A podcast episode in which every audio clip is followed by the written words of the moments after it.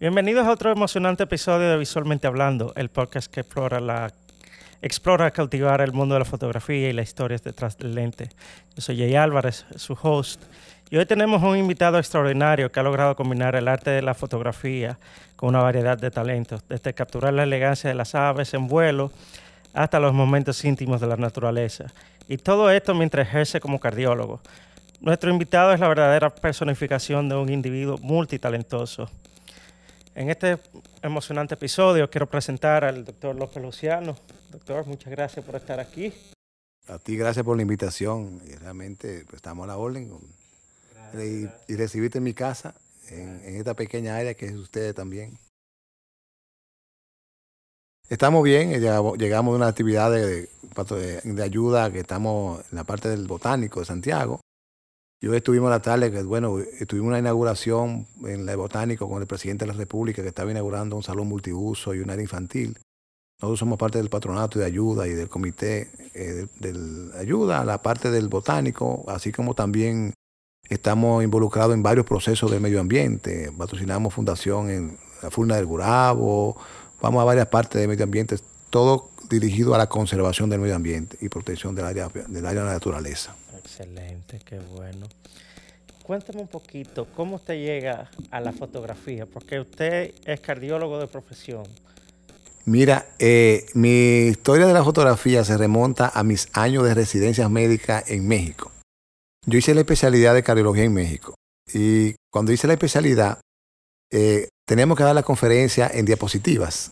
El mundo estaba moderno, no había PowerPoint, nada de eso y lo hacíamos en un proceso de, diapositiva proyectada en un proyector.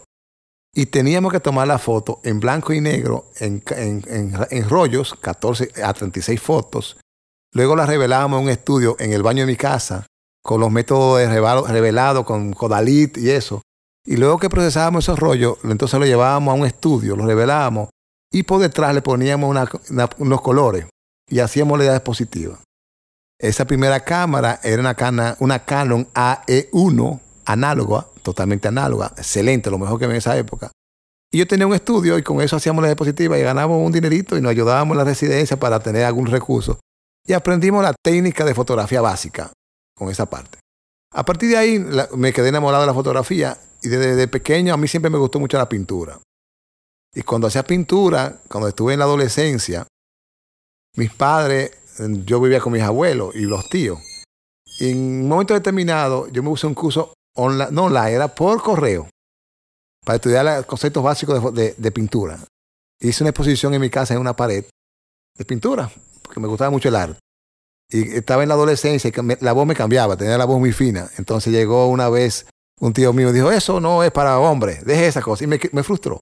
Y a partir de ahí me quedé con la ilusión de hacer arte. Entonces la fotografía se combinó. Entonces a partir de ahí empecé a hacer fotografía cuando, fotografía así de manera fija, en un viaje que hice a Miami, en un viernes negro, logramos comprar una cámara, una Nikon 710, D700, 700.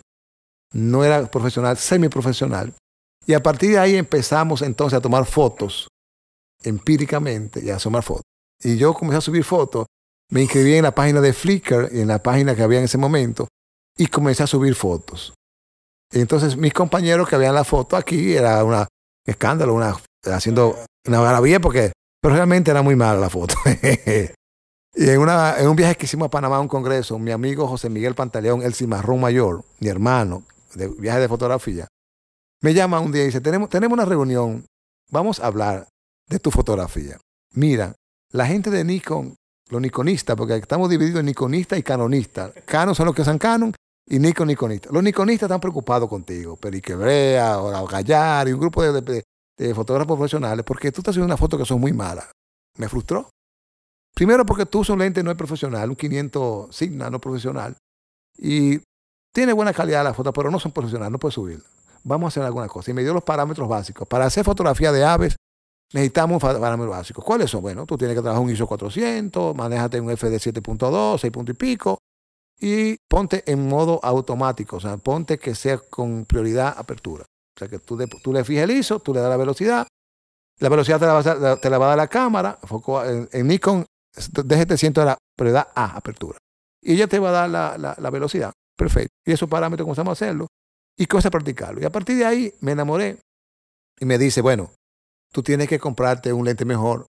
Tienes que comprarte un lente 500 milímetros profesional de Nikon. Si yo lo voy a comprar, cuando yo cotizo el lente 500 milímetros y lo mando a buscar a, VIH, mi hija Marlene, que también estuvo por ahí contigo, estaba haciendo un curso de inglés en Estados Unidos. Y le digo, Marlene, dígame de cuánto era el costo de un 500. Me mandan a decir 13 mil dólares. Y yo, oh, Dios.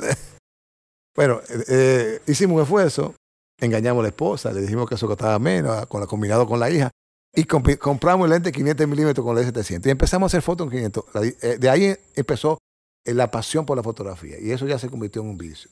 Dicen que las orquídeas y la fotografía es más malo que la cocaína, porque es un vicio que no se puede dejar. Y empezó ese vicio a comprar cámara, lente y estudio. Y a partir de ahí ya me he enfocado a lo que se llama fotografía de naturaleza en el amplio rango de la naturaleza. Y ahí hemos empezado a hacer fotografía de naturaleza. Y esa es la historia. Y ya realmente o me obligó entonces a hacer curso. Yo hice un curso con la Universidad de New York a través de online con un grupo que se llama- LATAM mexicano de dos años, donde uno hace la parte teórica que no terminé el curso con un diploma porque realmente la última sección era de tomar fotografía de modelo y eso no... Pero no era lo suyo. No, no, tomé conceptos básicos y aprendí la parte teórica y, y con la práctica hemos, hemos ido aprendiendo y oyendo todo y practicando y yendo a los montes, tomando fotografías y ahí hemos hecho el amplio rango de fotografía de naturaleza, no solamente de aves. No, claro. En su perfil ustedes encuentran de todo. Orquídeas, aves, naturaleza en general. Hay de todo y para todo. O sea, para el que no le gusta, por ejemplo, la fotografía de aves, por así decirlo, cosa que no creo que haya nadie, pero para el gusto de los colores, hay variedad de colores en ese, en ese Flickr principalmente, donde es que usted tiene la gran mayoría de fotos. Porque ¿cuántos años que usted tiene ya con Flickr? Bueno, para los que no saben, Flickr es una plataforma online de fotografía eh, creada por Yahoo. Esa página está desde mucho antes de Instagram. Ahí se subía todo el fotógrafo, la gran mayoría de fotógrafos donde expresaban su trabajo, donde lo exponían, era en Flickr. Entonces pa- hay para todos los gustos. Les recomiendo pasar por ahí. Más tarde vamos y le decimos las redes también. ¿Y de dónde nace esa pasión por la naturaleza, las aves?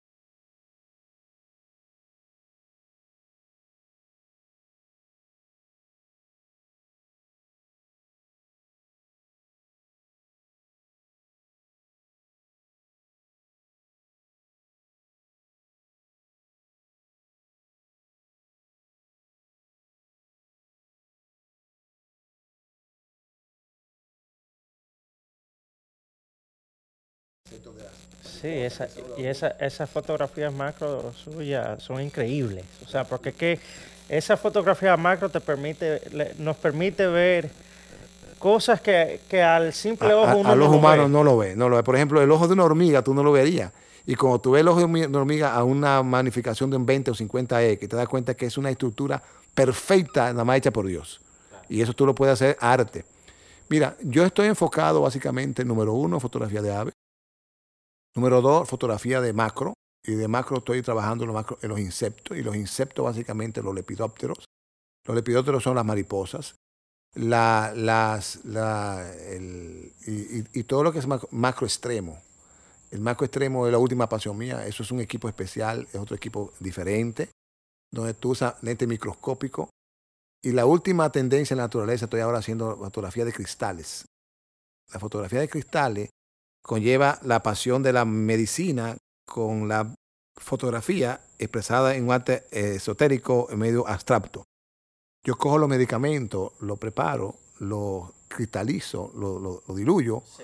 lo quemo, o sea, lo, lo, hago líquido, y eso lo, lo frijo y lo frío y se hace cristales. Y a esos cristales lo llevo a un microscopio que tengo aquí, de luz polarizada que tengo aquí en mi estudio, y le meto la luz polarizada. Entonces esas hiperrefrintencias que dan los rayos eh, se polarizan y dan cristales y dan una, una, una, combinación de colores impresionante. Y eso es lo que se llama fotografía de cristales. Entonces eso, eso da una fotografía abstracta preciosa. Toma mucho tiempo, también eso es lo último que estamos trabajando. Y la fotografía de marco extremo, los insectos, que en estos casos, como hay tanto en la naturaleza, somos conservacionistas, algunos tenemos que sacrificarlos para hacerlo muerto, claro. Eh, eh, expresado en un espacio para hacerle... Pero al final de cuentas son uno o dos, así, o sea, son cantidades muy mínimas. ¿no? no es que no es algo que impacta ah, a, al medio ambiente. Pero para hacer una buena foto, necesariamente no podemos hacer a una foto de macro de naturaleza, yo tengo que hacerle 300 y 400 fotos. Y eso va a un programa que entonces todas las, las combinamos juntas para hacer una sola foto. Sí, entonces esa foto se hace uno, luego se lleva a los programas, Lightroom, Photoshop, y hacemos la preparación. Y estas fotos macro, ¿qué tiempo en total le coge hacer, por ejemplo, una foto, o sea, un trabajo? Porque sacar, una, sacar, sacar, una buena foto. Sacar ese, ese trabajo, esa buena captura. Mira, ¿Qué, qué tiempo? ¿cómo, ¿cómo, comienza esto? Yo veo, eh, voy a la naturaleza y veo un insecto precioso y digo, esto me puede dar una buena foto. Lo capturo sin, siempre y cuando no esté prohibido hacerlo. Claro. Hay aves y hay, hay, insectos que no se pueden mover del medio ambiente. Pero, por ejemplo, una mosca, sí. que una, una, mosca o un insecto que es muy común, un lepidóptero, un coleóptero, eh, hay muchas de eso ahí. Y yo digo, me doy una buena foto, lo traigo, lo, lo friso en la nevera, se deja congelado, no uso sustancia química, lo dejo dormido. Entonces luego lo llevo a un micro, a un, a un, a un, a un set de eso con luces, necesito seis eh, luces como un estudio fotográfico y esas luces tengo que entonces eh, darle una difuminación con, con, difuminadores para que tengamos una buena luz y entonces eso se aplica ahí. Y esa foto, después que tengamos el estudio, eso me toma 7, 8, 9 horas poner el modelo para tomar la foto. Básicamente estamos hablando aproximadamente de un día. Hasta tres, para, hasta hasta tres, días. por Porque una hay, hay, fotos que yo tengo que repetirle. Después que tengo todo eso, no me gustó. Y cuando yo la llevo al, al, al, al programa... Eso ya es típico de nosotros fotógrafos. A veces uno hace una foto No, no me gustó. Déjame, si es posible, repetirla. Vamos a repetirla. Déjame hacerla otra vez. Pero, esto, eh, pero estos casos suyos son ya casos extremos. Porque... Pa para hacer, la, para hacer la, la, aglomeración de todas las fotos y hacer un solo programa que ella coge todo. Entonces, ¿qué es lo que hace la, fotografía macro extremo? Lo que hace es que te toma diferentes cortes a donde esté enfocado. O sea, acuérdate que en la fotografía el lente enfoca una sola parte, lo claro. que sale desenfocado. Entonces tú coges todas las la fotos y la vas aglomerando en, en, corte, como si fuera un sándwich. Y hay un programa entonces que tú la juntas. Lo hace Photoshop, lo hay sí. muchos programas. Yo sí, uso Lightroom lo hace. Lightroom. Y entonces lo que hace es que lo junta todo y hace una sola foto todo enfocada. Y esa foto a veces sale y no me gusta y tengo que repetirla. Hacer 300 fotos a 5 segundos, calcula, son 2 y 3 horas tomando la foto, la cámara haciéndolo automáticamente, con un, un, un riel que es automatizado y programado, que ya te, lo va, te va empujando la cámara milímetro a milímetro, a 0.5 y 0.6 micras. Wow. Chan, chan, chan, haciendo 300 fotos. Y esa foto va a un procesador y luego va a Photoshop, a Lightroom, y entonces ya, ya yo la hago el procesado. O sea, una foto hecha rápido, me puedo tomar a mí, yo empiezo a las 7 de la noche aquí y me dan a las 3 de la mañana eh, y tengo que llegar a noche a trabajar al, al, consultorio. Lo que me dan a las 3 de la mañana y no quiero dejar de, de funcionar. Y cómo, hablando del consultorio, ¿cómo ha, te, balanceado esta, estas dos pasiones suyas, la, lo que es la fotografía y, y el trabajo. El, el trabajo, no tan solo la fotografía, pero también el trabajo para medio ambiente, esas, esos voluntariados y el consultorio. Yo siempre digo que el tiempo da para todo. Las personas que dicen que no tengo tiempo después no saben dividir su tiempo. A mí me dicen que yo hago de todo. O sea, eh, yo monto bicicleta hace muchos años. Hago ejercicio aquí. Dedico tiempo a la familia. Tengo tres hijas preciosas. Tengo mi esposa. Tengo mi familia. Eh, dedico tiempo a mis amigos. A la fotografía. Los fines de semana voy a fotografiar. Tengo un estudio de aquí. estoy participando activamente con los medios de, de, Grupo Jaragua, el, Botánico, el grupo, a veces Fundación Propaganda, digamos, el grupo de aquí, hay, es 20 mil grupos de, esos sociales en, el medio ambiente, participo en todo esto. Y lo que hago, entonces, ¿qué es lo que uno hace? Es dividir su tiempo. Y la, y la medicina, trabajo en la mañana y el tiempo de dedicarlo, el, el fin de semana que puedo ir me voy, el día que no, no voy. Y, por ejemplo, me voy a hacer fotografía de aves y nos vamos con un grupo. Nosotros nos vamos a la Sierra de Bauruco del jueves a domingo, cuatro y cinco días. Yo he visitado 56 países haciendo fotografía de aves. 56 países llevamos. Y entonces, esas vacaciones, yo voy a un congreso de mercadología, voy tres días al congreso y luego de ahí digo 15 días de vacaciones y voy a, tomar fotos. Yo conozco parte de toda Europa, América del Sur, eh, América del Norte. Eh, yo he llegado hasta, hasta Turquía fotografiando aves. Y tengo una gran colección, Colombia, me gusta, Panamá, Brasil he ido 12 veces, Costa Rica, todos los países. Y aquí, por supuesto, todas las reservas forestales le hemos dado y nos vamos los fines de semana. Y el grupo se juntamos, un grupo de 8 o 10 personas, 15, nos juntamos, 3 o 4, lo que sea, y vamos a reserva y tomamos las fotos. ¿Cómo ha sido esa experiencia internacional de capturar todas estas fotos y, y no tan solo porque no nada más tirar fotos de, de aves, sino también de medio ambiente y todo.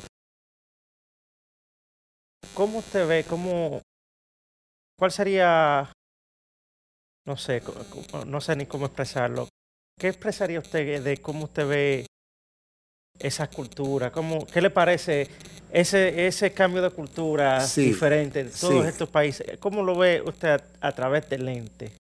Sí, mira, lo más importante que a mí me da, la, la satisfacción más grande que me ha dado a mí la fotografía es conocer. Yo, yo conozco los países cuando yo antes viajaba a los congresos íbamos a grandes ciudades, Atlanta, New York, eh, Japón, íbamos a Inglaterra, Londres. Y entonces, ¿qué es lo que uno hace en las grandes ciudades? Ver edificios, museos. Y tú me invitas a una gran ciudad y no me gusta. A las ciudades grandes, a un mall, eso yo no, yo no me gusta. Si tú me invitas, yo estoy a Nueva York porque a ver a VIH y a, y a tiendas grandes. Cuando yo voy a un país, generalmente yo voy a reservas naturales. Yo voy dirigido a reservas. Yo voy a Costa Rica y allá tengo guías locales que yo lo contrato, somos amigos, fotógrafos, y nos vamos 15 días a hacer fotos nada más, solamente fotos. Dormimos en hoteles naturales, reservas naturales, y es vestido de, de, disfrazado, con, sus ropas, con vestido como si fuera de, chamarra, con todo. Camuflaje, un camuflaje, un camuflaje de eso, y nos vamos a hacer toda la reserva. Entonces, que uno conoce la cultura interna del pueblo, el pueblo, uno come en el restaurante del pueblo, uno va a las casas, uno va a las uno, uno vive y uno conoce mejor el país donde uno visita. Y, te da idea de que, por ejemplo, tú puedes ir a Suiza y encontrarte un país precioso, que es, una, es un país de postal, tú tomas una foto de una postal, pero te puede ir a un país tan pobre como, por ejemplo, Haití, o te puede ir a un país pobre y tú a cada área tú le tomas una foto y algo importante. Entonces tú conoces la cultura interna. Entonces es algo diferente. ¿Solo lo documenta en la fotografía? En la fotografía. Solamente, no, no graba video ni nada. yo no soy muy, muy dado, ahora sí tengo que ponerme a la moda porque tenemos que hacer más video, pero realmente uno hace más fotografía. Mira, cuando yo voy a un viaje, yo puedo traerte 150 y 200 mil fotos. Y que me gusten, no llego a 300 fotos. O sea, la mayoría se desprecian porque la que me da la satisfacción eh, eh, son dos o tres fotos. Entonces uno va, yo tengo disco duro ahí de, fotos que yo he hecho, de viajes que he hecho que todavía no le he visto. Yo tengo un viaje que hice a Colombia ahora y no he hecho un 10% de, la fotografía de Colombia. Yo tengo un viaje a Panamá que hice dos años y tengo más de menos de un 8% hecho de la fotografía de Panamá. De Brasil tengo disco duro interno lleno de fotografía. De aves y de fotografía llena ahí. Entonces, es el espacio importante que uno va conociendo. y la cultura de los pueblos se ve en la naturaleza. Cuando un pueblo es culto, cuando un pueblo es educado, cuando mantiene una buena naturaleza, cuando la naturaleza está sana, cuando tú ves que hay buenas aves. Tú mides la salud de, una naturaleza de acuerdo a la cantidad de aves que tú tengas.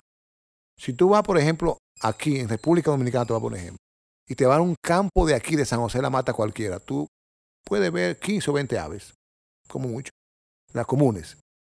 Y aquí tenemos 340 y pico de especies, de las cuales tenemos 38 especies endémicas actualmente, 38, de las cuales esas endémicas son nativas de este país.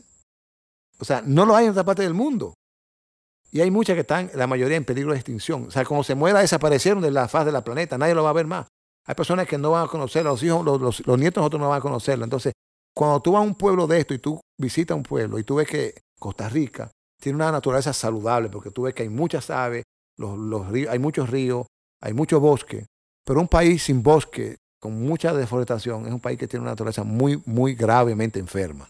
Entonces la salud y la educación de los pueblos y la salud de naturaleza lo medimos por la cantidad de bosque, de aves que tenemos. Entonces, eso te da una idea.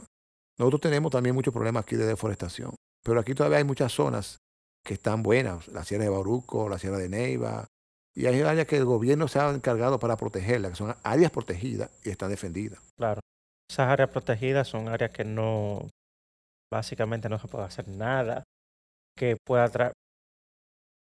Cualquier cosa me imagino que puede traer problemas a, a estas áreas en cuanto a que, qué sé yo, si, si pisan mucho por ahí se puede ir Sí, degradando. El mayor, el mayor problema de nosotros en la trastorno medioambientalista para fotos y que nos está afectando mucho es la destrucción de los bosques. Tenemos tres factores graves, esto es ya no fotografía, esto es social. Número uno, el conuquismo. O sea, el país pobre, la gente tiene que hacer conuco para vivir. Y deforesta para sembrar árboles de comestibles, plátano, yuca, batata. Y deforesta, entonces acaban con los bosques. Número dos, la ganadería es un problema grave porque la ganadería ha hecho que el paciente, el, el, el, el normal, común, persona del país, toma muchos bosques para hacer eh, pasto. Entonces acaban con el bosque. Esos pastos no conservan agua. El agua lleva y se va para, para de una vez. Y tercero, la deforestación para el consumo de combustible, leñas. Muchos nacionales haitianos y muchos dominicanos no tienen gas y cocinan con leña. leña. Entonces tienen que deforestar para hacer leña. Entonces esas tres partes han ido Y que... lamentablemente, disculpe que lo interrumpa, lamentablemente eso se ve mucho aquí en los en los pueblos y en los campos bien rurales, bien, bien Ese, ese- ese es nuestro pan de cada día. Tú vas a la reserva forestal y tú ves la reserva protegida y todo abajo quemado. Porque el problema es un problema social y económico. Los países pobres como nosotros tenemos problemas sociales. somos gente pobre y la gente no se va a dejar morir. Claro, y a veces, yo, a veces yo critico, pero yo digo, si yo viviera en un campo y no tuviera mucha comida, también yo voy a sembrar poner más de plátano y voy a cortar al yuca que esté ahí, porque yo sé, es un problema social. Cuando el pueblo mejora sus condiciones económicas y tú le puedes aportar más condiciones económicas y social, el paciente, la gente no va eh, a comérselo a la yuca. Entonces, la fotografía cada vez se pone más difícil en los medios donde no hay muchos árboles, porque lo que hacemos en naturaleza necesitamos árbol, Claro. bosque. En los bosques están los insectos, en los bosques están los lepidópteros, en los bosques están la- el- todos los animales Todo. que yo hago. Mire, por aves. ejemplo, yo venía hace un rato, yo venía de, de Esterondo y venía bajando por la línea y es muy obvia eh, un poquito de la deforestación que hay por motivos, por ejemplo, hay mucho, yo vi mucha ganadería El ganado, el ganado es un gran problema. y entonces eso mismo que usted dice que al, al haber tanto ganado, mucho pasto, no trae agua. Y eso mismo, los ríos de por ahí estaban secos. Mira, en Santiago tenemos, creo que son 11 afluentes que habían, creo que son los datos últimos. Hay una, hay una, con- una convención de cosas de agua y todos están todos secos. Racagua, Quinigo, Gorabo, todos los ríos afluentes y tú vas para la sierra, la mayoría están secos. Seco, seco, seco. Entonces, es un problema grave. El, el pro- Sabes que el problema del mundo no va a ser la guerra mundial, no va a ser por, por otra cosa, sino por un, problema Agua. por el agua. Sí, el claro. agua hace un gran problema de la- Claro. Y mira, ahí mismo también en Jacagua. Yo recuerdo que con mi mamá yo iba mucho a Jacagua y siempre veía el río fluyendo. Y- Hoy yo fui por ahí, está seco. Sí, Va- yo, yo fui a Jacagua, yo fui hace como tres días, más o menos. Fui a Jacagua y seco, no hay nada. No, está Y- Quinigua, y está a- Gurabo, sí, están y todos. hace, por ejemplo, hace como tres, cuatro semanas atrás también pasé por Jacagua con un amigo mío y dice el amigo mío, "Ven acá, pero ¿y aquí no había río? Yo, había. Sí, entonces, ¿qué hace esto? Que entonces, eh, la fotografía de aves, yo digo que aquí eh, hay muchas personas que no, no- no van a conocer muchas aves. Entonces, nosotros cuando hacemos esta fotografía, estamos dando el grito al cielo, porque ahora también estamos preocupados porque está aprobando la ley ahora para entonces también la cacería, que es una barbaridad. Yo entiendo, y eso lo hago la, la, la, públicamente, lo digo, estoy en desacuerdo con la cacería. ¿Qué le hace una pequeña, un colibrí, una paloma, darle un tiro para coleccionarle? Aquí hay personas que se, se, nutren de hacer fotografía y tener 600 palomas enfarcadas para cazadas, colgando. Entonces, cada vez que tú matas una paloma, estás dejando un pichón en un nido muerto. Se murió la paloma y, la, y, su cría. Y cada vez que tú matas una paloma, tú te estás llevando un carpintero o, un, o una cigua que estén ahí. Tú estás eliminando miles, miles de semillas que se iban a mandar al, al bosque. El bosque queda deforestado. Entonces, la cacería, si yo tú me eres así como fotógrafo y, y ambientalista y conservacionista, y preocupados por nuestro medio. Claro. Número uno, la cacería hay que eliminarla. Número dos, tenemos que mejorar las condiciones económicas. Número tres, prohibir la, deforestación. Número cuatro, controlar la ganadería. Número cinco, mejorar el conuquismo. Y todo esto para mejorar el bosque, para tener un buen ambiente y un buen estudio donde yo pueda hacerlo. Ah, pero qué, qué bonito, porque tú tienes un estudio para fotografiar y yo me muero de hambre. Sí es cierto, yo no, tengo, no puedo eh, abstraerme de la realidad, pero esa es la realidad. O sea, nosotros podemos vivir de un, de un turismo de ecoturismo. Por ejemplo, Costa Rica vive del, ecoturismo. Y no solo Costa Rica, hay muchos países que viven del ecoturismo. Y, y tú lo ves, las fotos de esos mismos sitios ecoturísticos, hoteles ecoturísticos, bellísimos. Y aquí hay recursos y sitios donde se pueden hacer, porque esto es un país tropical. Mira, mucho verdor. Yo le decía a un compañero que fuimos a hacer fotos, fuimos, nosotros nos ponemos metas vamos a hacer una foto de un ave que no tenemos, por ejemplo, por así decirlo. Vamos a la Sierra de Bauruco a hacer un ave que no está. El chirrí de la Sierra de Bauruco, que eso yo lo publiqué hace unos días, tenía 10 años buscándole. ¿Cuál es el chirrí? El chirrí es una, una, está en mi página de Instagram, la puedes buscar. Es una ave que nada más está en la Sierra de Bauruco. O vamos a buscar la cúa, que nada más está en unos sitios, y eso está en peligro de extinción hace muchos años. Y pasamos 10 y 15 viajes, a veces no lo conseguimos, y vamos y lo hacemos. Pero cuando nosotros vamos a ese viaje, nos vamos jueves a domingo, ahí llevamos, entonces buscamos un guía, le pagamos al guía, compramos la comida ahí, le pagamos a la señora. Entonces nosotros le damos vida. Eso es trabajo, eso es trabajo para los locales. Los locales. y, rentamos una habitación. exacto, porque ven que, ah, no, ellos se van a fotografiar y, ah, no, eso ya es gusto. Pero también nosotros como fotógrafos, como usted dice, abastecemos, eh, básicamente, ayudamos a la economía local. Y cuando, mira, para así decir, yo voy a, Costa Rica y cuando yo voy a hacer un viaje a Costa Rica, uno llega a Costa Rica y yo veo los hoteles llenos de turistas americanos. Los, los, los, los ancianos americanos, se, después que se retiran o se van a pescar a un bote, cogen el pescado, le quitan el cosito y vuelven y lo devuelven. Nada más para agarrarlo. Y lo que hace fotografía, compran unos equipazos de cámara impresionantes, unos lentes grandísimos, y se llevan a los viejitos casi en silla de ruedas, lo montan en un estudio en Costa Rica o en Panamá, y lo sientan y le ponen un estudio de colibrí donde los colibríes vienen y ellos hacen la fotografía y luego en la noche se juntan y les ponen. Y eso llevan guaguas, eh, autobuses llenos de, turistas y pagan el hotel, llevan el autobús, llegan a la cena. Y eso deja recursos, gana el guía. Gana, gana, el guía, gana el país, gana donde se gana, gana todo el mundo. debe dejar, gana, el fotógrafo. Da más dinero que sembrar matica yuca. Que hay que sembrarla, esperar que llueva y que la yuca dé producto si la da para que venderla en un año y que te la compre. Y a ver si sale buena. Y sale buena. Entonces, eh, es, cuestión de orientar la cultura de lo que tenemos y eso se puede hacer. Entonces, cuando tú vas a esa proyección y tú la proyectas, el país se conoce. Yo tengo en Flickr, yo tengo en Flickr, voy para 9 millones de visitas. O sea, 9 millones de gente punchado viendo mi fotografía y yo pongo fotografía tomada en República Dominicana. Y hay personas, yo tengo amigos desde China, Holanda, Francia, amigos míos que me contactamos. Y hay mucha gente que ha venido a través de mi foto, venido a buscar a la Sierra de Bauru. Eso vende, entonces, eso vende también. Entonces, lo mismo pasa cuando yo veo, yo digo, vi una foto bonita y vi un ave que quiero verla en Colombia. Yo busco el guía y la llevo. Entonces, esa es la realidad. Claro. ¿Cómo la cardiología le da enfoque a la fotografía? Mira, yo soy cardiólogo hemodinamista. Yo hago cateterismo y hago fotos de las arterias por dentro. Imágenes, imágenes radiológicas que la interpreto, la veo, resuelvo las arterias que están tapadas y podemos llevarla. Entonces yo tengo muchos conceptos de fotografía Y la radiografía y la fotografía van muy de la mano. O sea, tú tienes que tener mucho concepto de esto. Y la fotografía de las imágenes angiográficas, yo la veo como si fuera una fotografía. Entonces, es mi pasión también. Tengo 35 años que estoy haciendo esto. He hecho cadeterismo. nosotros tenemos nuestra sala.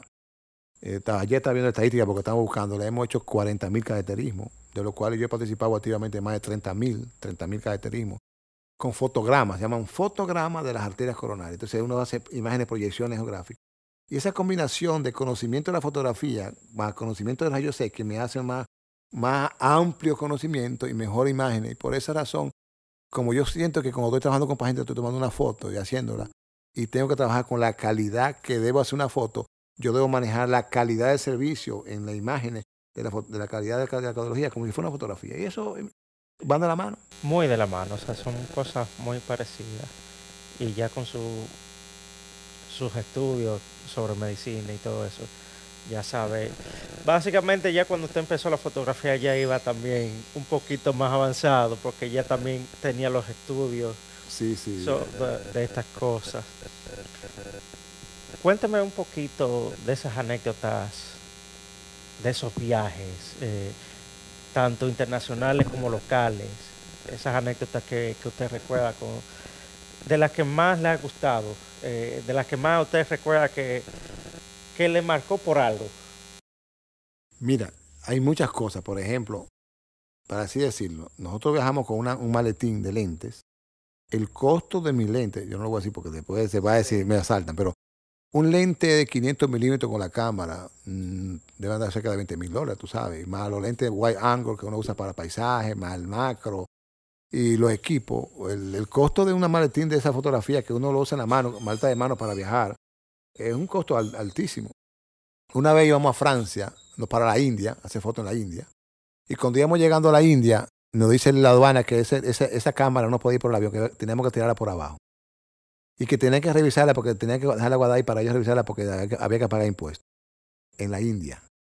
Entonces yo dije, no, ni, la tiro por abajo y esto es una cosa de fotografía, no, es que aquí hay unas leyes nuevas. Imagínate que te vaya a poner un impuesto de 20 mil. No, entonces logramos hablar, convencer a la gente, subir la foto y, eso quedó ahí y nos dieron un chance.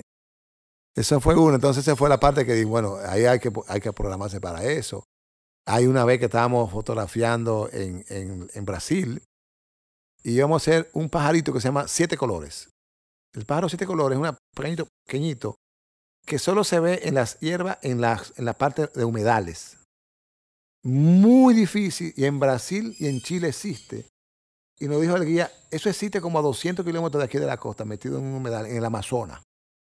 Y cuando íbamos en un bote en el Amazonas, vemos que el bote brincó y cuando brincó, vimos para atrás, era una, una, una anaconda del tamaño más grande que un hombre, en, grosor. Y, no sería la longitud porque estaba metido. Y el bote brincó con mucho paso, pasó por encima de ella. Y todo el mundo nos espantamos porque estábamos cerca de 150 kilómetros metidos en la, en la, en selva, donde nada más se ven los indígenas a la orilla del Amazonas. Y ahí dimos, si aquí nos volteamos, hasta aquí desaparecimos. Una vez en Brasil también estábamos en la selva y íbamos caminando y yo veo en la, en la, en la, en la huella una pisada como de, una, de un gato, pero gigante, como un perro. Y le digo al guía, ¿y esto qué? Vamos a averiguar lo que es. Y más adelante vimos la S con un mito de algo. Y cuando me lo dice nosotros, y le pone la mano, la, la huella era más grande que las dos manos mías juntas. Y digo, pues es un animal grande. dice, sí, eso es un puma que hay aquí. Que tiene el tamaño, bueno, tenía, era más grande que la mitad del cuerpo mío. Cuando vimos que íbamos caminando, el puma salió corriendo y pasó por, por el frente así yo me quedé eh, frisado, porque esos pumas agarran los toros y lo agarran por aquí y lo encaraman en una mata.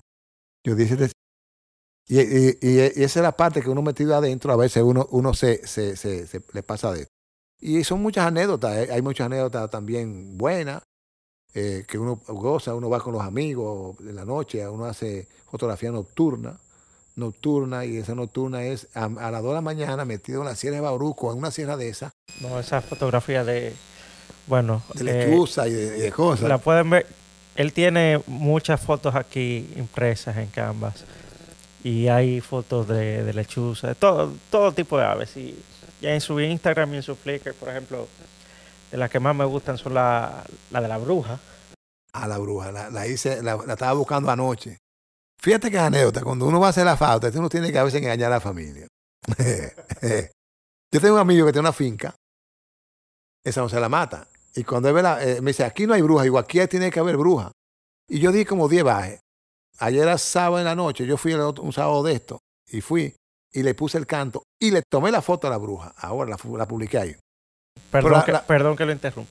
No es una bruja literal. No, ni- la bruja es un ave. eh, es, Es- endémica de aquí, ¿verdad? Eh, no, ella, ella, ella- eh, eh, se llama Nitibios jamaicensis, que aquí se llama jamaicensis. En otro país se llama Nitibio grisius. Eso es el agave capriforme, que es una, una variedad de familia, que es básicamente son seis o cinco animalitos, avesitas, que existen, son de la, de la misma. Eh, y, y esos son unas aves que tienen la boca grandotota y cantan muy, muy, muy característicamente, un canto como de un llanto de, alguien, llorando, un niño Sí. llorando. Cuando la gente lo oye en la noche Como en la los campos, famosa llorona de México. de más Orona. o Entonces hacen "Ar", y la gente oye y cree que es alguien que está eh, quejándose. Cuando la ave se para su esposa sobre un poste, nadie lo ve y nada más oye el quejido. Cuando ella vuela, hace el escándalo, la más gente nada más ve volando, dice, alguien volando. Y por eso viene el término de bruja. Por eso está en peligro de extinción, porque la gente tenía un mito de que eran brujas. Y la cazaba. Y la cazaban y la matan. Y le tienen terror. En los campos, cuando oyen esos cantos, le tienen terror. Y yo estoy en esa finca, que estoy tiene una casa de campo para allá, y yo digo, aquí tiene que haber un ambiente muy, muy, muy, muy, muy bonito. Porque este es un ambiente para brujas, para la, la, el nitibio samaicensis. Y me dicen, no, digo, aquí hay. Y me fui varias noches y y hice la foto. Los otros días hice una foto a las 12 de la noche. Y yo le digo a Mayra, Mayra, voy a poner un amigo, porque si le digo que voy a fotografiar a un sábado de la noche, ella va a dudar. Sí. Y me va a decir que, estoy- que está loco esta carajo. Entonces me digo, yo voy a hacer un amigo, tengo que meterle un cuenta a veces para, para decir que voy. Ella sabe que en la- cuando yo me voy de fin de semana voy con mi amigo y sabe que la fotografía. Claro. Vete. Pero esa foto yo la tengo ubicada en una mata y le hice la foto, pero ella no me dio la foto que yo quería. Y ayer me dio la cosa de que yo quería volver para allá. Lo estoy diciendo ahora porque esto es una anécdota. Cuando uno va a fotografiar, me voy y me llevo mi cámara escondida ahí y me invita y voy allá. Entonces yo me meto allá a esperar la foto. Pero ese animal no sale hasta, hasta las 10, 11 de la noche. Y no pude hacer la noche porque me dieron las 12 de la noche, casi las 11, esperando la foto. Y cuando llego aquí, le digo al amigo mío, si tú ves algo que pasa, tú me llamas, me escribes para ver lo que hay. Entonces cuando mandamos, que yo fui a hacer la foto, vine, vine sin la foto. Llego aquí, están las mujeres aquí viendo televisión, están viendo telegrama, y yo llego un sábado en la noche, con, eh, tranquilo, a las 12 de la noche, y me dice, pues pues come algo aquí, y llego sin cenar. Y cuando me preguntan aquí, ah, tú estabas. Ah, pues, no puedo decir que toma- eh, eh, fotografiando un ave un sábado de vacaciones. Ah, con un amigo mío averiguando. ¡Ting! Suena el teléfono a las 1 de la mañana, a las 12 de la noche. ¿Y quién te está escribiendo? Ya la mujer se pone a pensar que es algo malo. Eh, no llegó, está llegando. Entonces, fíjate que, que uno se vuelve un loco con esto, porque yo salgo, a mí dicen, en tal sitio hay una. Estábamos aquí el otro día y la bruja estaba en Mao. Y me llamó el amigo mío, un guía que allá. Está aquí ahora a las 8 de la noche. Y le dije a un, a un sobrinito mío que aquí, vámonos, le montamos y nos fuimos. Y llegamos a las 11 a- al sitio allá de la noche. Hicimos la fotografía llegamos que era las 3 de la mañana de un lunes. Esa foto, esa fotografía nocturna, por ejemplo, eh, vamos a decir la, la bruja. ¿A qué tiempo usted le da para fotografiarla? Que quede, para que quede ese contraste de, del fondo bien negro, pero que No, eso, bien no, iluminada. eso tiene su técnica. Mira, te la voy a decir para los que vayan a hacer fotografía nocturna. Primero tiene que tener un canto. Ese canto lo pueden bajar. Yo les recomiendo que usen la página de eBird. Sí, porque usted lleva una bocina con los cantos de las aves. de yo tengo los 300 y pico de cantos de cada ave de país. Con las cantos de macho y hembra. Y a veces están en época diferente. Entonces, esos, esos cantos yo se los pongo. Entonces, la fotografía nocturna tú tienes que ubicar el, el, el hábitat. Tú sabes que aquí yo voy con una bruja y no va a llegar. no, final. claro. Tú tienes que ir a un sitio donde hay área caliente. Entonces, yo voy al sitio, por ejemplo, una lechuza, una bruja, y llegamos, la ubicamos, colocamos la cámara. Los parámetros para los que van a hacer fotografía nocturna tienen que ser, número uno, siempre en manual. Siempre en manual. No puede ser automático, ni puede ser en apertura, ni, ni, ni velocidad. Es manual. El F que nosotros manejamos es un F alto. Por eso las, las mirrorless son muy buenas, porque tú manejas F F de 2500, 3000. Yo llego hasta 5000 de F. Y la velocidad tiene que ser, porque como usamos flash, tú puedes manejarla. O sea, la velocidad puede ser a, a la misma velocidad de la altura, pero precisamente una velocidad que no sea muy rápida, porque estamos muy oscuros. Y la apertura, generalmente trabajamos a una apertura lo mínimo posible, 4.5, 5. Entonces, con ese parámetro, una velocidad lenta, una apertura baja, o sea, meterle luz a la cámara y, un ISO que- alto. me imagino que es en trípode, ¿verdad? Sí, no, sí, trípode, yo, yo uso monópodo. Ok. Entonces, tú pones el canto, 12 de la noche, está oscuro, todo oscuro, oscuro, como la sea, no se ve nada. Tú tienes un foco, tiene que ser un foco de alta altura, o sea, yo tengo un foco que me ilumina a casi un kilómetro de distancia. Un buen foco, una linterna con un buen foco. Entonces, tú pones el canto, cuando la- el animal viene, tú lo llevas volando y tú ves hacia el cielo. Entonces, eh, tú nada más ves la sombra y ellos se posan en un árbol. Entonces, tú con el foco lo, lo comienzas a ubicar. Y cuando tú ubicas el animal que tú le pones el foco de frente, tú lo deslumbras y ellos se quedan deslumbrados. Y en ese momento tú le dejas el foco Es el- ahí. esa es la, y la ahí tú- oportunidad. y ahí tú tienes que enfocarlo, enfocarlo, entonces tú le haces disparo manual, ¡pac! y haces con el foco. Cuando tú usas un foco muy alto, entonces tienes que tener cuidado porque el ISO no puede estar muy alto, te sale quemada. Lo ideal es que cuando tú hacer fotografía nocturna, tú hagas una prueba. Tú buscas una- un árbol, ve el tronco, ilumina, toma la fotografía y entonces tú mides los parámetros. Si tú ves que te sale muy eh, a la derecha, que tú estás muy quemada, entonces tú lo que haces es que le bajas la, sube la velocidad o baja el ISO. Claro. Entonces tú juegas Un juego. parámetros. Es juego de, los, de, las- de las tres, de las tres parámetros. eso, Claro. El F. Entonces, normalmente el F tiene que ser bajito para que te mantenga la luz. Y entonces uno maneja el ISO. Si tú ves que está muy quemado, le bajo el ISO a 100. O si tú ves que tiene una velocidad muy alta y sale oscura, pues yo le bajo la velocidad. Entonces ya tú haces un parámetro, tú sabes lo que está ubicado, ya tú tienes eso. Cuando llegue, no pones a manejar el F. Porque a veces el animal solo te da una oportunidad.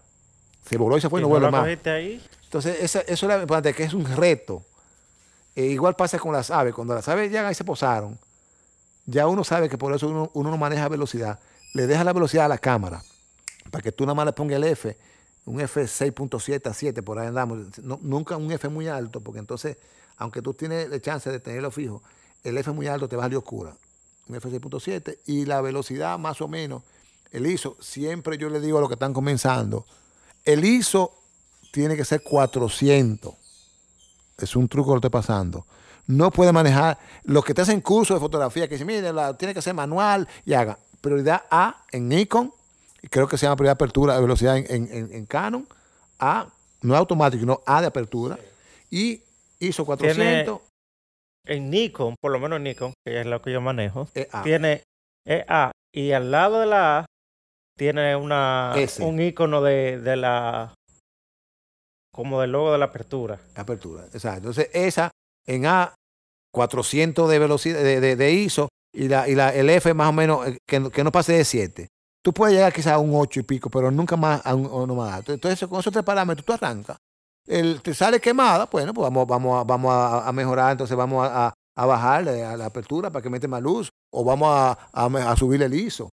Y esos dos parámetros tú lo vas haciendo. A veces te sale muy, muy clara, un, un contraste muy mal, pues tú manejas balance de blanco, entonces tú más, más uno, menos uno, y tú manejas. Y con esos cuatro parámetros tú vas a tener fotos excelentes y vas aprendiendo sobre la marcha. Te doy dando No. la parte técnica de fotografía. para que- Ati- que- el atiendan que- bien. El fotógrafo que está haciendo esto y quiere hacer nocturna ya le di el truco. Porque esto es, esto es una clase gratis. Sí, sí. O sea, esto es técnico. Esto no es, esto no es, no, yo no hago fotografía automática. O sea, esto, el, por eso es que cuando uno pasa los años, uno va madurando. Y ya yo veo que yo, ya yo me siento en una nocturna y digo, bueno, manual en, en 4.5. y Ya la mirrorless son muy buenas porque maneja, ya yo no me preocupo por el ISO. Si yo pongo un ISO bueno, ella me va a capturar muy buena. Y generalmente la apertura, Apa- aparte, discúlpame, aparte que eh, yo como usuario nuevo de, de Mirrorless también me he dado cuenta de que captura mejor la luz. mucho mejor. O sea, Exactamente. A que- veces en mi otras cámaras eh, regulares de SLR, las velocidades que yo usaba en esa cámara para que me saliera una foto no muy oscura, agarrándola con la mano, comparándola con la de la mirrorless, es totalmente diferente. Sí, te- O sea, yo puedo hacer, en la mirrorless, yo puedo hacer más cosas sí. manual, o sea, agarrándola con la mano, que yo no podía hacerlo con sí, porque con acuérdate que tú estás obviando el espejo. Claro. y la, la luz va directa al sensor. Sí. Entonces ya tú estás bollando. Entonces, por eso los parámetros que tú das son para una cámara análoga. Ya cuando tú tienes una mirrorless, entonces tú tienes que entonces jugar y ahí ir aprendiendo. Hay, la mía, por ejemplo, en 5000 no me, da, no me granula. La, la Z72 Tú puedes ISO en 4000 y tú puedes amplificar. Esas fotos muchas están en 4000, 3500. Por no, ejemplo, no parecen. yo hago fotografía en bosque oscuro. Y cuando yo hacía foto, fotografía oscura, una análoga, por ejemplo, la D4S, la D500, que es una, un formato DX, no FX, no full frame. Sí, eh, sí, yo sé Eh, cuál eh, es. El formato crop. Cuando yo hago la D500, yo si voy a un monte oscuro y tengo una ave oscura, yo tengo que poner un ISO no muy alto y no puedo llegar a 3200, porque cuando lo hago en 3200 me sale muy granulado. En la Z72 yo, yo doy 3200, yo trabajo 3500 oscuro y me va a salir perfecta. No lo muevo de ahí. O sea, mi ISO en las mirrorless es un poquito más alto y yo manejo bien esto. Entonces, ya uno va cambiando. Lo que yo le hice son los parámetros que usaba mucho tiempo. O sea, todos los fotógrafos de ave dice, el, el, la- el ISO con que tú vas a arrancar es 400. Hay, hay fotógrafos que trabajan manual, yo lo respeto, perfecto. Como hay fotógrafos que nada más trabajan en trípode, yo, no, yo no fotografío en trípode, yo uso siempre monópodo, porque yo uso fotografía en los bosques y tengo que caminar. Por ejemplo, yo mm, el año pasado quería hacer el águila arpía. El águila arpía está en la selva de Arién, en Panamá con Colombia. Ok. La selva más peligrosa del mundo Wow. la más peligrosa del mundo. Narcotráfico, eh, tráfico de influencia, droga. to- todo eh, junto. a salvaje, animales, frío, de todo. Es, una, es la selva más peligrosa del mundo. Y a mí se me ocurrió que yo quería al Darién. Y fuimos, llamé a un guía y nos fuimos al Darién. Y yo caminé de la entrada allá como 22 kilómetros a pies. Hasta llegar donde estaba el nido del águila arpía. Y la localizamos. Y le hice la foto. Y yo tuve que caminar con unos indios transportándonos agua, porque la temperatura estaba como en 45 grados. Calor infernal, mucha humedad, se deshidratado. Tanto así que el guía que iba con nosotros, cuando llegamos ya para acá, hizo un 5, pues se mareó. del- del- Oh, wow. Porque los que van son indígenas que llevan unas mochilas caminando en Sí. el monte, agarrado en la cabeza, y ahí que llevan el agua. Entonces yo no puedo ir con un trípode, yo voy con un monópodo que es de cubo de carbono y me pesa menos, entonces yo me apoyo. Entonces yo mi fotografía la hago con monópodo, yo no trabajo en trípode, muy rara vez, excepto que sean paisajes. Porque la fotografía de paisaje, que es naturaleza, ya cambian los parámetros. ¿Por qué cambian los parámetros? Porque cuando yo hago una fotografía de un ave, mi espacio de enfocado es pequeño. Es como una fotografía de, de- de fotos, de fotos de personas. Sí. Uno no usa un, tu F, tú lo usas por medio, tú no usas un F mu- muy, alto. No, siempre. Porque tu profundidad de campo, Claro. tú no la quieres mucho. Para los que no saben mucho que están comenzando en esto, profundidad de campo es el espacio enfocado en la fotografía. En fotografía, el F bajo, profundidad de campo pequeño. Lo que hacemos fotografía macro extremo, usamos una profundidad de campo de 1.2 micra, mini pequeño Claro. porque el lente no te da más de ahí. Lo que hacen paisaje tienen que hacer obligatoriamente Alto, F alto. porque F alto para que si, si lo hacemos en una en un F, póngale un, un- 4.5. Entonces, ¿qué va a pasar? Te va a quedar enfocado la, ma- el- la montaña y atrás va a salir enfocado. Entonces, Exacto. uno trata de hacer un F más alto para que entonces tú tengas una profundidad de campo más amplia. Entonces, por esa razón, eh, la fotografía de cuando tú haces un, un un gran angular, y tú pones eso, tú haces una imagen donde tú pones un F alto, tú puedes tener un trípode, entonces tú puedes tener un una- velocidad más lenta porque no se va a mover. Porque otra cosa importante es que cuando tú usas fotografía manual y tú pones una velocidad muy lenta, tus fotos van a salir movidas. Esto es para conceptos básicos, esto no es para fotógrafos profesionales, para el que está empezando. O sea, usted va a hacer fotografía manual, no use una velocidad de que uno en 30 Muy segundos, lenta, uno en no. 40. Va a salir movido. No, las aves promedio, cuando yo he visto que para los colibrí yo uso uno en 5000. Eso, eso es el rápido. colibrí es rápido. Es muy rápido. Entonces tú tienes que frizar las imágenes. Si te da una velocidad muy alta, hay menos luz. Entonces, ¿qué tienes que hacer? Jugar con el ISO. Sube Sí, el ISO. sube- no, te el quede, ISO, no te sí. quede en 400 entonces. no, imposible, porque es que no, no va a cuadrar. No va a cuadrar. Entonces, ¿qué es lo que hago? Yo me pongo la luz eh, y yo los colibrí, lo ahí sí lo hago manual. Mis colibrí, yo lo pongo manual casi siempre. Porque, ¿qué es lo que hago? Yo, el- la cámara no te va a dar más de 3000 de velocidad. Entonces, de acuerdo. Entonces, ¿qué es lo que yo hago? Yo pongo mi colibrí, pongo mi cámara en un trípode, ahí sí me gusta, y enfoco. Entonces, me voy a velocidad de 4000 o 5000 bien alta para que me frice la imagen y subo el ISO y la apertura la dejo intermedia. Entonces ya yo sé que ya yo sé que cuando yo tome la foto voy a tener una buena iluminación y voy a captar hasta los filos del colibrí que se mueve rapidísimo. Eso, es- son técnicas fotográficas que uno hace. Entonces, tú ves que varía en la noche, varía el colibrí, varía el que está de estático, Varía varía la- la, noche. Varía en el día, En el varía día. dependiendo la luz del sol. La mejor hora para fotografiar aves, siempre, siempre a la mañana cuando comienza a salir el sol. Eh, nosotros tenemos una cosa que se llama la fotografía de aves, siempre se hace con la luz de la sombra. O sea, el sol tiene que estar dormido. O sea, cuando el sol está saliendo, Ajá. te deja la sombra. Esa sombra es la mejor. Nunca, o preferiblemente nunca, hacer fotografía después de las 12 del día. Ya el que hace ave después de las 11 está haciendo, el animal te va a salir quemado, te sale blanco. Entonces es muy difícil. Entonces, la mejor hora es la hora de la mañana de 8 a 9 y media 10, que todavía el sol está acostado horizontal. Ojo, se llama luz horizontal. O sea, que el sol te da horizontal y es la mejor imagen porque no te va a salir la, la foto quemada. Esas plumas que se ven así con su destello es cuando la luz está así. O en la tarde, cuando ya el sol se está acostando, que hace luz horizontal y sale, una luz dorada. Eso da unas fotos preciosas, o sea, la mejor hora. Entonces, el detalle de tomar la fotografía puede ser en la mañana o en la tardecita. A las 12 ya uno se va a dormir a tomar agua en la, en la fotografía de ave o, o camina, porque no es muy buena hacer la foto. Segunda, de otra parte importante, el que quiere empezar en el mundo de fotografía de ave, nunca debe tomar fotos enfrente al sol. O sea, si usted va un- en un trillo, caminando buscando salir- ave, le va a salir en ubique el sol y póngalo a su espalda, Claro, porque ¿Me si no, explico? le, si no le va a salir en contraluz. en contraluz. Entonces, siempre la luz de ave, Al menos, claro, al menos que esa no sea la intención. o sea, no, no, pero, pero, pero- si está comenzando, si quiere eh, hacer eso, De- Póngase te- tú tienes que, tú buscas un trillo donde está, un camino, donde tú tienes los, los árboles, y tú ubicas tu sol. Si el sol está de frente, vete allá y regrésate. claro. Y viene desde espalda para que el sol te esté dando de espalda, porque entonces si lo hace así, va a tener muy buena, eh, una imagen que se llama solamente la silueta del, del animal. Muy negro el animal ahí de fondo, porque hay, si quieres mejorar, si tú tienes una fotografía que la tienes así de frente y está muy quemada, en la mirrorless tenemos un truco. Entonces maneja el balance de blanco, súbete, ba- balancea la bala derecha y va a ver que te va, tú vas a perder ese, ese fondo de blanco y te va a mejorar. O sea, tú puedes, a través de balance de blanco, tú puedes, no- tú puedes, no tú puedes mejorar eso. Cuando tú tienes el, el animalito No, aquí, enfrente, aquí estamos todos aprendiendo porque esos son truquitos que yo no lo sabía. si, si tú tienes un animal que tú estás contra luz y tú ves que sale negro y tú haces la foto y ves negro, entonces comienza a manejar el balance de blanco. Y a veces uno manejando el balance de blanco y poniéndola más, la cámara va a saber que tú estás ganándole a, a la luz. Porque lo que pasa es que la, la cámara tiene un sensor. Y la cámara lo que ve es luz. Claro. Fotograma de la luz, Sí. o sea, la foto- la- graficar la luz. Entonces, donde quiera que haya luz, si tú tienes un animalito que está enfrente y atrás del sol, ¿qué va a graficar la cámara? El sensor. La luz, y ya más luz en el sol.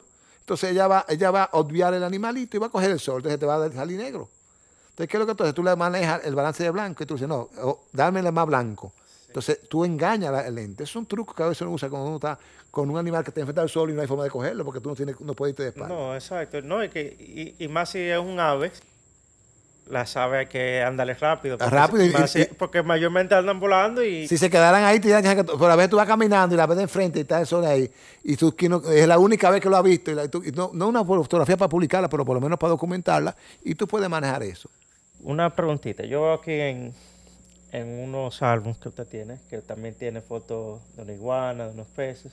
Por ejemplo, no le interesa o nunca ha tratado de hacer, o no sé si ha hecho, animales salvajes. Ese es mi próximo viaje.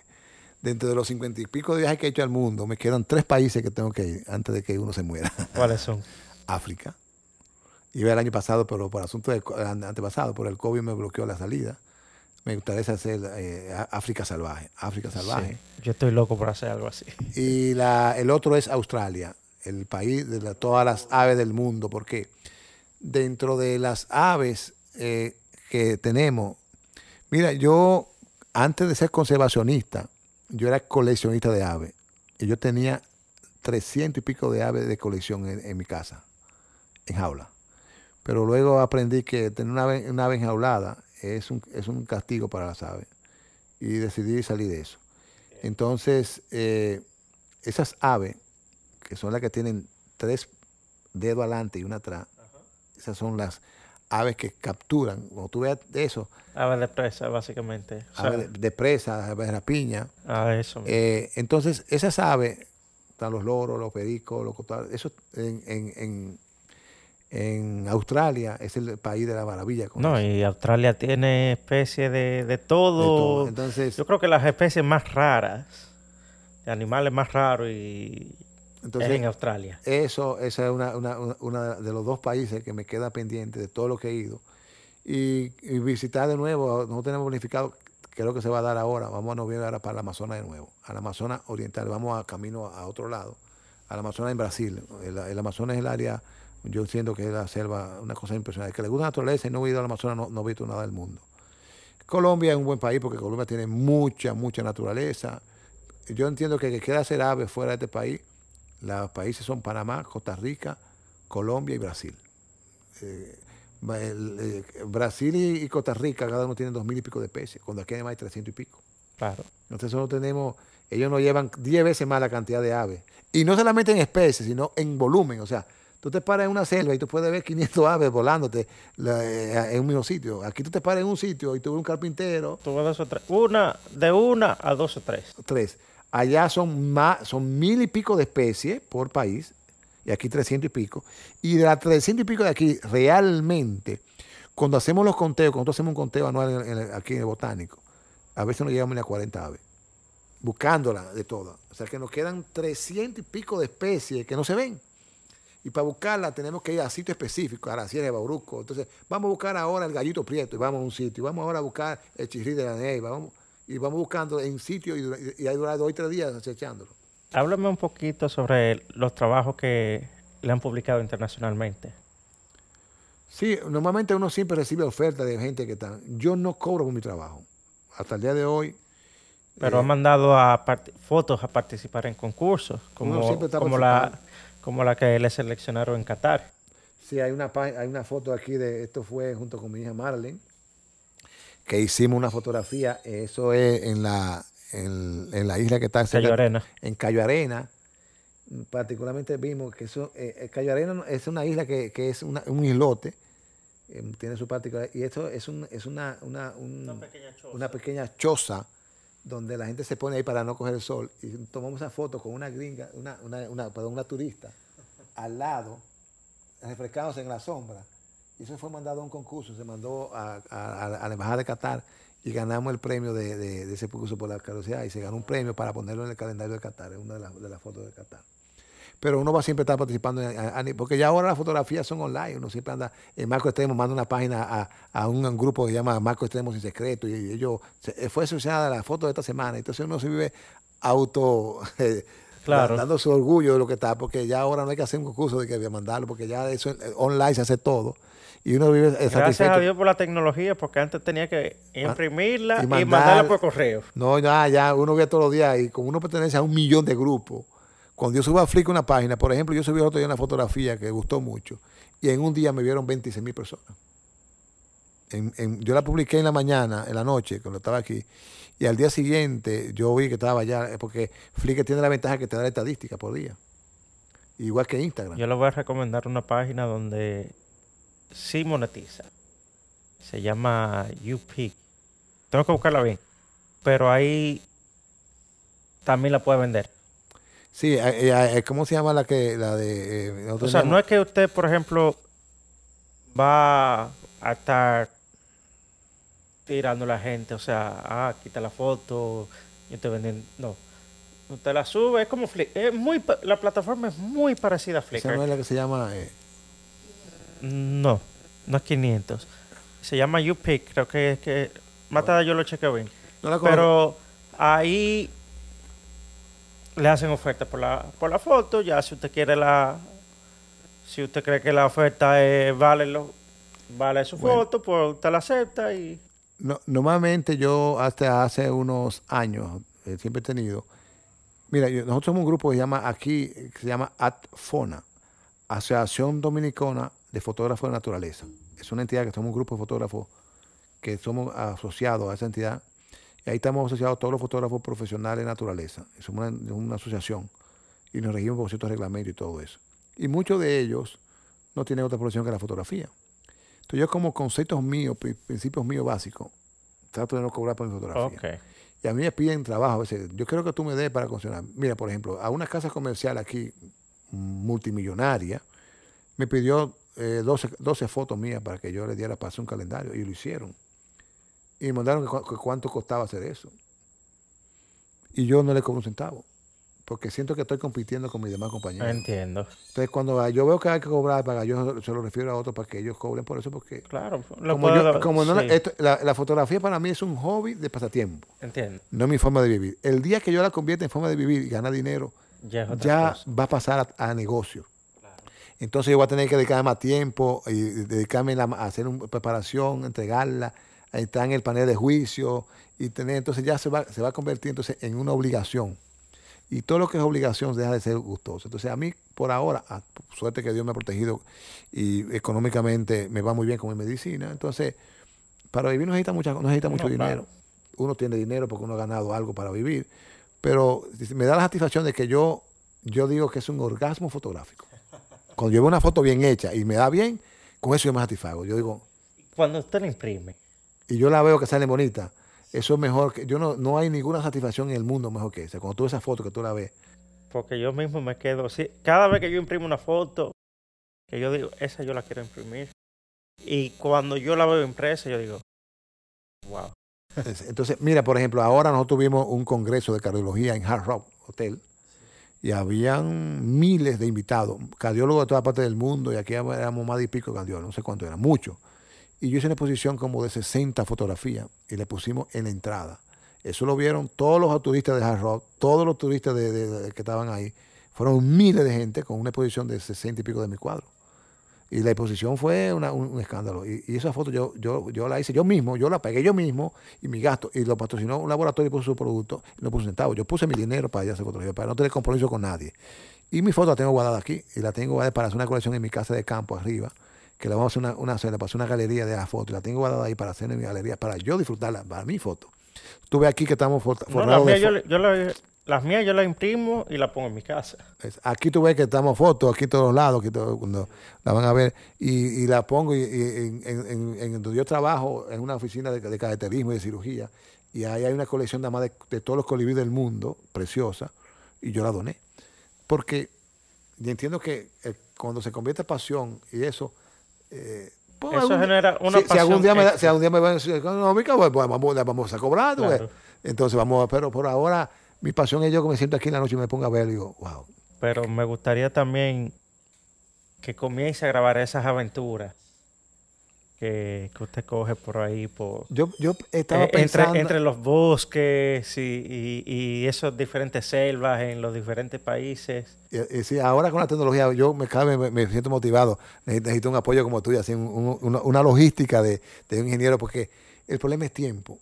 Yo quisiera venir, pero a veces no, yo subo mis reels, ah, no hago ahora, ya, ya yo soy un hombre moderno. o sea, eh, los, los fotógrafos viejos, yo me digo.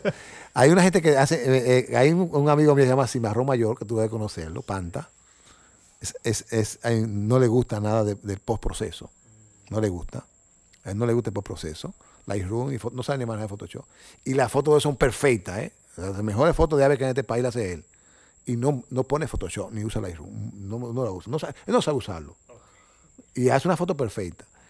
Pero yo le decía a él cuando teníamos Flickr, lo- si ya lo vea, lo- va a saber lo que le dije. Subíamos la, la página en Flickr y salió Instagram. Y salió Facebook. O sea, el, el, el, ese no, no me sirve. Y le Instagram, yo no voy a esa vaina, no me gusta. Digo, tú tienes que subir en Instagram. Y ahora todas sus fotografías suben en Instagram. Y tienes que aprender ahora. Y ahora salen los reels. Y las hijas mías, como son más, más jóvenes, eh, cuando yo subo la- ayudando ahí. me ayudan. Y a veces ya yo lo subo los reels. Yo, estoy a- ayudando a una tía mía con eso mismo también, ayudándole. a- me ayudan, entonces ya yo, ya yo, ya yo- ya yo lo hago solo. Y fíjate que el modernismo va haciendo, yo manejo Photoshop, inteligencia artificial. O sea, o sea, ahora yo trabajo Lightroom con a, a inteligencia artificial, el, el 2023, Lightroom 2023 y el Photoshop 2023. Es Y que ya el- tienen la inteligencia Oh, artificial Dios, no, eso, eso es otro mundo. o sea, integrada. o sea, que sí. tú haces una fotografía de una ave y tú ves que detrás tú tienes un, muchas basuras de imágenes y tú le dices, elígeme el fondo nada más y ponme eh, así. Eso es, te- porque yo tenía que hacerlo antes de Photoshop y agarrar y seleccionarlo por la Era más, tie- era más tiempo. No, dos horas para nada. Ahora, elígeme el fondo. Fua, fua, fua, y en dos minutos tengo mi foto. Entonces ya, la época moderna, eso va a cambiar porque ahora uno ve muchas cosas que hace, que salen en las redes, que no son ciertas, ¿eh? Nosotros hacemos uno más extremo, que hay un individuo que son genios, y, pero son genios de Photoshop. O sea, son capaces de que si una patita de un insecto está rota, ellos le hacen una copia y la ponen en la otra. Y tú no, tú no te das cuenta. Eso es válido, pero, pero no es fotografía. Y eso es, es tecnología. ¿Cómo, ¿Qué usted le exhortaría a las personas para que se inspiren un poquito más a ver la naturaleza? No, nosotros debemos motivarla. Yo estoy pensando y siempre motivado a hacer cursos de fotografía. Estos cursos, motivarlo y hacer cursos y motivarlo con cámara. Y hacer, y el gobierno patrocinar más la, parte ecológica. Nada más no traer turistas a Puerto Plata para que se bañen, a Samaná, para, digo, a Samaná y a Punta Cana. Eh, hacer un, turismo ecológico. Entonces, con, tener las condiciones básicas. Y hacer grupos. Eh, aquí se deben formar escuelas de guías de naturaleza. Mira, nosotros tenemos muy buenos guías en la, en la reserva. Y lo que hacemos es que le educamos, le regalamos los libros, le llevamos los cantos. Te voy a poner un ejemplo muy sencillo. En Mao, hay una, una, una, área que se llama la, la, la, Furnia de Gurabo, que está en Mao, que es una reserva que donó eh, el señor Fernando de León, donde llegan las palomas turcas, la, la patogenia ecuamosa, que son unas una que vienen a comer nada más minerales ahí. Y la cazaban mucho, esa, esa área de reserva ya no la cazan, y llegan cinco mil y pico de palomas, y uno va a hacer ahí fotos. Y hemos visto que hay una reserva, esta de Pitanguá, el Torico, muchísimas aves endémicas que no sabíamos que están ahí. Y esos guías, nosotros le hemos regalado los libros, las guías, y ya son expertos, identifican las especies, las buscan y nos llaman. Mire, son, son cosas que, por ejemplo, yo no sabía que Mao, en mi familia de, de allá, de Esperanza, y Mao, no, y yo no sabía que Mao no, había una reserva así. Una reserva preciosa, esa es una reserva, nosotros somos un grupo que estamos patrocinando. Y entonces, es donamos el, ahora los colchones, le donamos mecedoras, le donamos comida. Y ese es el problema, que no hay promoción para estas cosas. Sí, entonces si tú y si hay, hay muy pocas. Entonces tú, ¿cuántas personas en el mundo han visto un pintanguá? Es una ave que tú no la viste y, y, nada más la tenemos nosotros. Un torico, que es una ave endémica de este país. Cuando tú subes esa ave, tú sabes los millones de, de fotógrafos naturales que hay.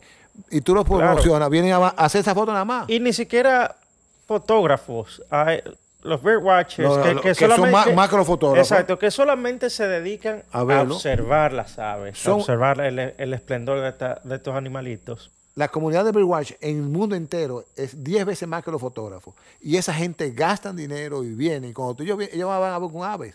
Yo fui a, ver- a hacer la guía al pie a Panamá nada más. Entonces, lo mismo pasa, lo- lo- los fotógrafos y los Birdwatch son unos viciosos. Es, es una comunidad de gente que tiene, son adictos a eso. Y cuando tú creas las condiciones, aquí tenemos aves que no la más, son 38 especies de aves que nada más hay aquí. Increíble. Entonces, eso lo podemos patrocinar. Claro. Y- y- y poner- Entonces, y por eso nos van a llegar más, Más turistas al país. ¿Qué quiere decir eso? Más ingresos para el país. Exactamente, eso es así, eso es así. Entonces, ¿qué más está desarrollando usted para el futuro suyo en cuanto a la fotografía? ¿Qué otra cosa? Ya me contó de los cristales, la macro, que quiere ir, que sí quiere ir a hacer fotos animales salvajes a África, eh, Australia. ¿Qué otras cositas que, le lleguen a la mente? Te voy a hacer una anécdota. Ellos son viejos, ¿verdad que sí? Aunque tengan chisme en la cara joven, pero ya son viejos porque tengo hijos ya profesionales, tengo una vida realizada, tengo 35 años en el ejercicio de la profesión. Y cada día estoy pensando más en el retiro. Me- no, no estoy pensando, me llega la idea, digo, coño, ya, ¿cuándo me voy a retirar? Tengo que irme. Ya me están empujando. Me están empujando a, a nivel de país porque los profesionales que somos más viejos no cumplimos los requisitos que deben tener la gente más joven. Yo he hecho de todo. Yo he sido presidente de la de Cardiología, he dado clases, he formado 90 cardiólogos, he sido, soy jefe de servicio de cardiología del Hospital Cabral Ibáez, he formado residencia, he dado clases en universidad. A nivel medicina yo he publicado libros, tengo este libro publicado en medicina. Yo he hecho todo lo que se puede hacer en la carrera de medicina. Ya no voy más. No voy más porque ya... Y los requisitos para las nuevas, para los nuevos gente son diferentes a cuando yo me formé hace 35 años. Entonces ahora a un médico especialista le piden muchísimos años de especialidad y muchísimos títulos y cosas que yo me formé cuando estaba el otro año. Y cuando yo voy a revalidar ahora, dicen, no, pero usted tiene que estar un año. Entonces ya a uno prácticamente lo empujan en su profesión. Yo he operado 20, 30 mil y pico de pacientes en cateterismo.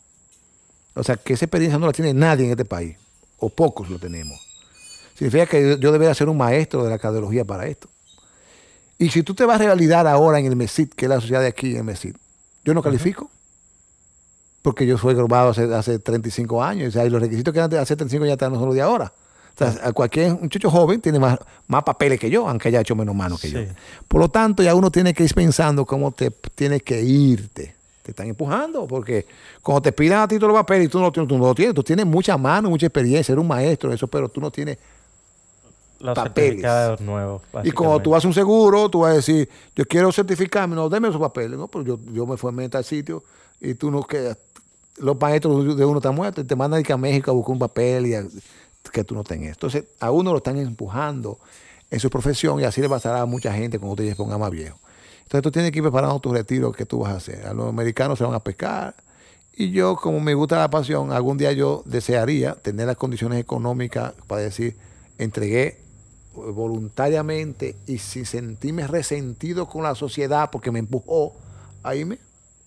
Porque es muy feo para ti que tú con 35 años haciendo un papel como debe haberlo hecho, te digan, usted no califica para trabajar con un seguro porque usted no tiene otros papeles. Así es, así es el Terrible. mundo. Entonces tú te vas a sentir frustrado porque me, me resentaron. Entonces hay que irse preparando mentalmente para cuando venga esa nueva gente y te empuje, tú te vayas tranquilo o tú te vas antes de. Entonces hay que irse preparando mentalmente para uno hacer algo importante, para ser feliz. Y a mí la fotografía me hace feliz, mi familia me hace feliz. Entonces yo probablemente en un futuro no muy lejano, ya irme, irme preparando para dedicarme a hacer eso. Entonces estoy buscando mucho, mucho salir a, a viajar, a hacer fotografía, a hacer ahora.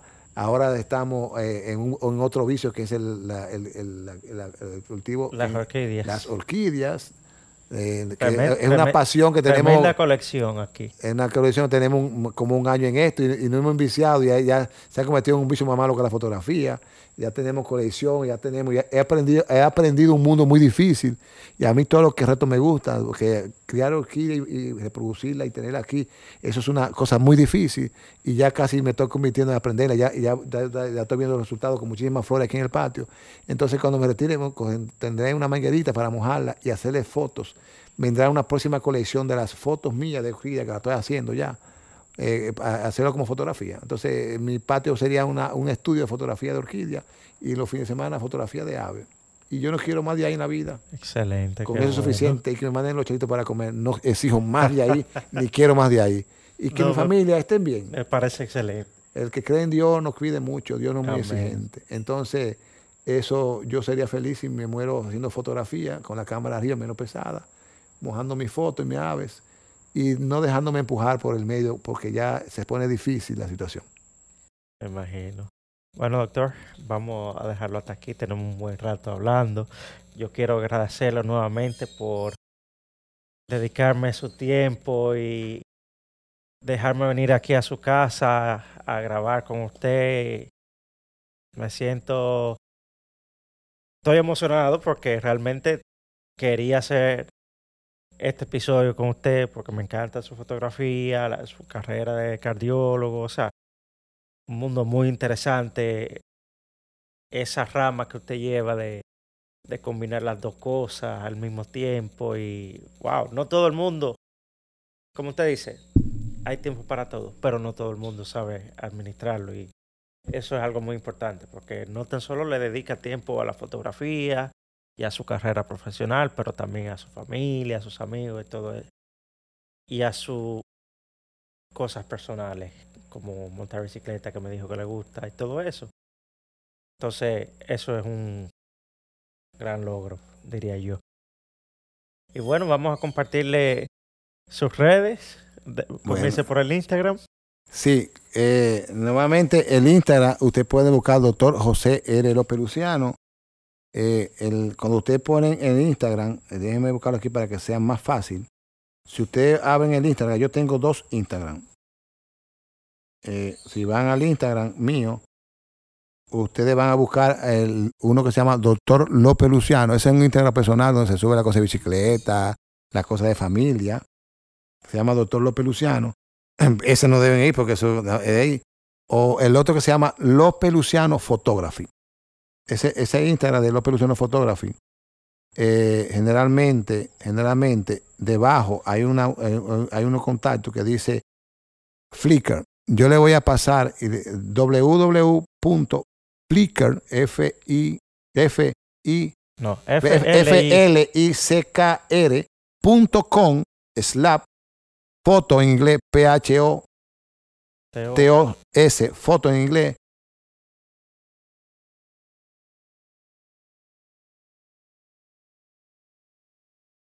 en- de ahí se van a Flickr.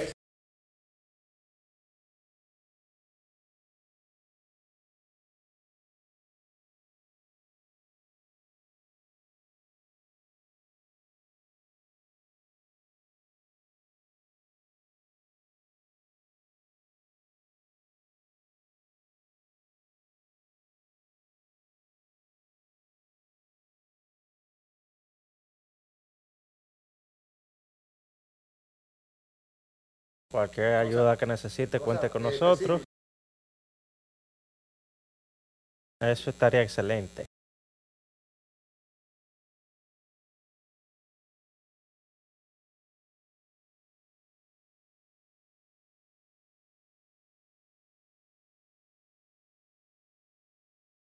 Ya lo saben todos, por favor vayan y denle esos respectivos follow.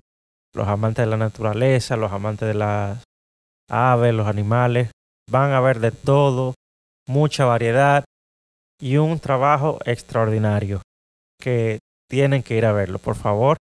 Otra vez, Instagram, doctor López Luciano. López, López Luciano Photography, la cuenta de fotografía. Como quiera, saben que en nuestro Instagram lo van a encontrar. Otra vez, nuestro Instagram es instagram.com, el podcast de fotos. Bueno, pues muchas gracias a todos por escuchar este episodio, ya sea que lo estén escuchando en Spotify, Apple Music, lo estén viendo en YouTube. Muchas gracias a todos. Hasta la próxima y sigan capturando esos momentos extraordinarios. Hasta la próxima.